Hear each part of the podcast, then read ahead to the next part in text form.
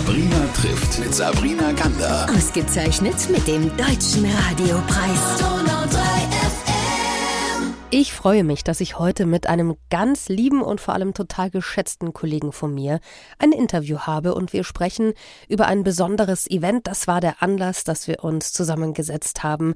The Music of Hans Zimmer und John Williams am 22. März bei uns in Neu-Ulm in der Ratio Farm Arena und moderiert wird das mit dem 60-köpfigen Orchester vor sich von dem großartigen Moderator, Autor, und überhaupt auch Schauspieler. Max Mohr. Erstmal schön, dass du da bist und jetzt lass uns doch mal auch zu Hans Zimmer und John Williams kommen. Das sind ja sehr unterschiedliche Komponisten, die einen da erwarten.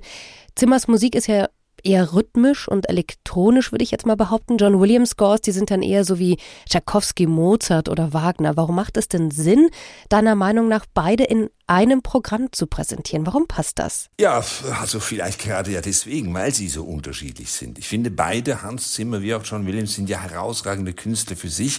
Und da ist es schon interessant, den unterschiedlichen Arten, wie sie sich ausdrücken, nachzuspüren. Also beide sind ja Meister darin, Musik für epische Filme zu komponieren. Und wenn man nun diese Werke der beiden Giganten oder Legenden, wie man will, der zeitgenössischen Musik. Also wenn man die abwechslungsweise erlebt, dann wird ja klar, wie verschieden sie sind, aber eben auch, was sie gemeinsam haben. Beide kreieren musikalische Kommentare, die perfekt zum Wesen des jeweiligen Films gepasst haben. Wenn man zum Beispiel die Musik von Gladiator hört, also dann springt ja sofort das Kino im Kopf an und man ist wieder voll drin, wie Russell Crowe die Arena betritt und so weiter. Würdest du denn sagen, dass die beiden sich gegenseitig ergänzen? Ergänzen, no, so würde ich das nicht formulieren. Also jeder hat ja, wie gesagt, seinen ganz eigenen Charakter und vielleicht ist es ja genau das, was die Unverwechselbarkeit ausmacht und wodurch sie sich von vielen zeitgenössischen Komponisten unterscheiden. Obwohl der intensive Einsatz von Schlagzeug, so wie bei Hans Zimmer, das hat sich ja in der Filmmusik inzwischen gut etabliert. Denken wir nur an Games of Thrones.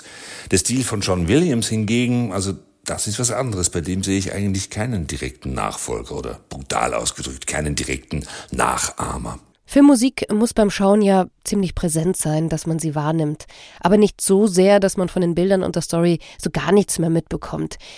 Warum würdest du behaupten, beherrschen Zimmer und Williams denn diesen Drahtseilakt, nenne ich das jetzt mal, besonders gut? Also was heißt hier besonders gut? Die sind absolute Premiumklasse darin. Das Schreiben einer Partitur für einen Film, das bedeutet sehr, sehr viel Selbstdisziplin, weil es eine dienende Arbeit ist. Man dient ja dem Gesamteindruck. Die starken Momente des Films müssen unterstützt werden. Die ruhigen hier wiederum wollen nur begleitet sein. Und zwar so, dass diese Begleitung niemals über das Bild dominiert. Im Idealfall wird sie Teil des Bildes. Ich denke da wieder an Gladiator, wenn er seine Frau wieder sieht, die Schönheit der italienischen Landschaft in seinem Traum. Ich könnte mir diese Bilder ohne die kongeniale musikalische Begleitung überhaupt nicht vorstellen. Ich meine, erst durch sie kriegt die Szene ja ihre eigentliche Wirkung. Beide Künste also, die bildliche und die tönende, und das ist ja die große Aufgabe, sollen einander bereichern. Hast du einen Lieblingsscore, zu dem Zimmer oder Williams die Musik geschrieben haben eigentlich? Ja, ich äh, mag ja eigentlich solche Lieblingsranglisten nicht so sehr, aber wenn ich denn noch eine machen müsste, dann wäre ganz vorne mit dabei auf jeden Fall Schindlers Liste. Also die Musik dafür von John Williams packt mich wirklich und sie berührt mich sehr. Äh, da gibt es übrigens eine Anekdote, wie diese Musik entstanden ist. Regisseur Steven Spielberg hat Kontakt aufgenommen zu John Williams, um ihn zu fragen, ob er nicht Lust habe, die Musik zu diesem Film zu komponieren.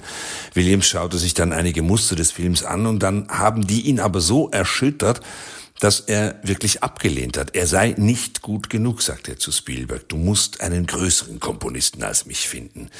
Und der Regisseur antwortete, vielleicht hast du recht, nur die Größeren sind alle tot. Das Werk entstand dann, Gott sei Dank, und darin spielt die Sologeige, das finde ich besonders beeindruckend, eine große Rolle. Und wir haben das Glück, dass wir eine fantastische Violinistin für unser Konzert gewinnen konnten. Sie gilt als die ukrainische Paganini, Bogdana Pivnenko.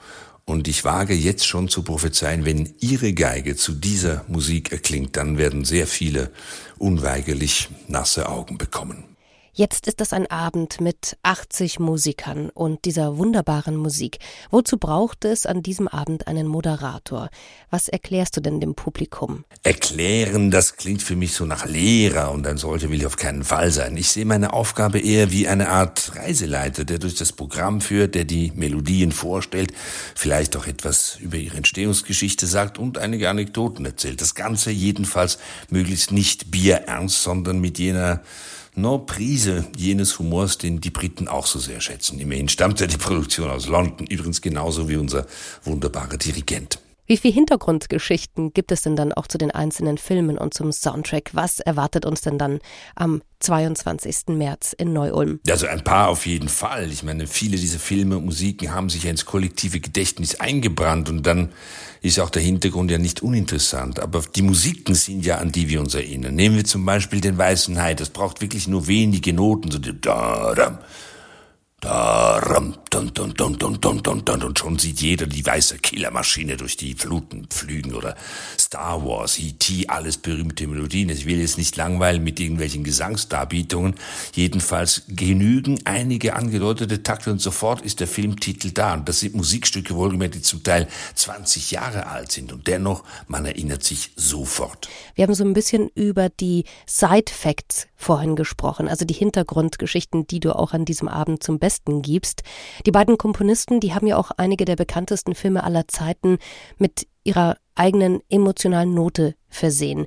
Könnte man sagen, dass die Berühmtheit etlicher Kinoklassiker erst durch ihre erinnerungsstarken Musikuntermalungen entstanden sind? Würdest du das so unterschreiben?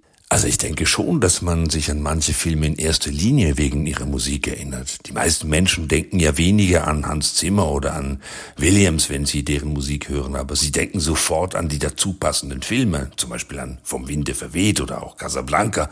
Und dann kommen natürlich automatisch auch die Bilder hoch, die den Film geprägt haben. Clark Cable und Vivian Lee im romantisch-protzigen Gutshaus, der Nachtclub von Humphrey Bogart, der Pianist, der wunderbare It's Still the Same Old Story und natürlich natürlich das Antlitz der wunderbaren, unvergesslichen Ingrid Bergmann. Also ich behaupte, mit der Musik ist es wie mit Gerüchen. Beides brennt sich direkt in die Erinnerung ein und dann kriegt man es fast gar nicht mehr weg. Und wenn Sie jetzt auch äh, filmmusikmäßig ins Träumen gekommen sein sollten, dann wäre das bewiesen. Es gibt ja viele Konzerte Land auf, Land ab, die mit dem Namen Hans Zimmer Publikum anlocken wollen. Was ist denn bei dieser Show jetzt anders? Ja, es gibt tatsächlich mehrere Produktionen, die hauptsächlich Hans Zimmer gewidmet sind. Weniger aber John Williams und schon da sind wir anders. Und auch weil ein 60-köpfiges Orchester es möglich macht, die Originalarrangements eins zu eins erklingen zu lassen. Ich meine mehr als 20 Geigen, immerhin fünf Schlagzeuger. Also die volle Breite eines klassischen Orchesters, das ist nun mal einfach beeindruckend und das geht, auch wenn es kitschig klingt, ans Herz. Und da darf ich dann noch als Begleiter des Abends ins Spiel kommen und versuchen, dem Publikum diese bekannten Melodien mit ein paar Hintergrundinformationen noch näher zu bringen. Und dann bin ich eigentlich zuversichtlich vor diesem Hintergrund, dass einem nachhaltigen und beeindruckenden Erlebnis nichts mehr im Weg stehen sollte. Soll das Publikum ein Erlebnis wie bei einem Kinobesuch haben an diesem Abend oder ist da doch eine ganz andere Botschaft dahinter? Also Kino ist das eine und unser Konzertabend ist das andere. Also man muss nicht zwangsläufig ein Filmfan sein oder gar ein Experte, um unser Konzert genießen zu können. Die meisten Melodien sind ja ohnehin berühmt und dann ist es einfach eine Freude, sich diese Melodie mit vollem Orchester noch einmal anhören zu können. Und dabei ist es ziemlich schwer, sich nicht mitreißen zu lassen, glaube ich, denn in der Arena in Genua ist es geschehen, oder auch in Brüssel, dass mehr als 5000 Menschen das Thema von unheimliche Begegnung der dritten Art zwangsläufig fast mitgesungen haben und so die Verbindung zwischen uns Erdlingen und den Außerirdischen gefeiert haben. Wie sehr fordert das Programm denn den Dirigenten und auch das Orchester, das da mit dabei ist? Ich finde ganz enorm, weil das ist ja viel mehr als ein Konzert. Das ist ein hochpräzise abgestimmtes Show-Uhrwerk mit verschiedensten Elementen. Das 60-köpfige Orchester, der Dirigent, die Moderation, die Lichteffekte und all das in perfekter Kombination mit der Seele vom Ganzen, den Kompositionen von Zimmer und Williams.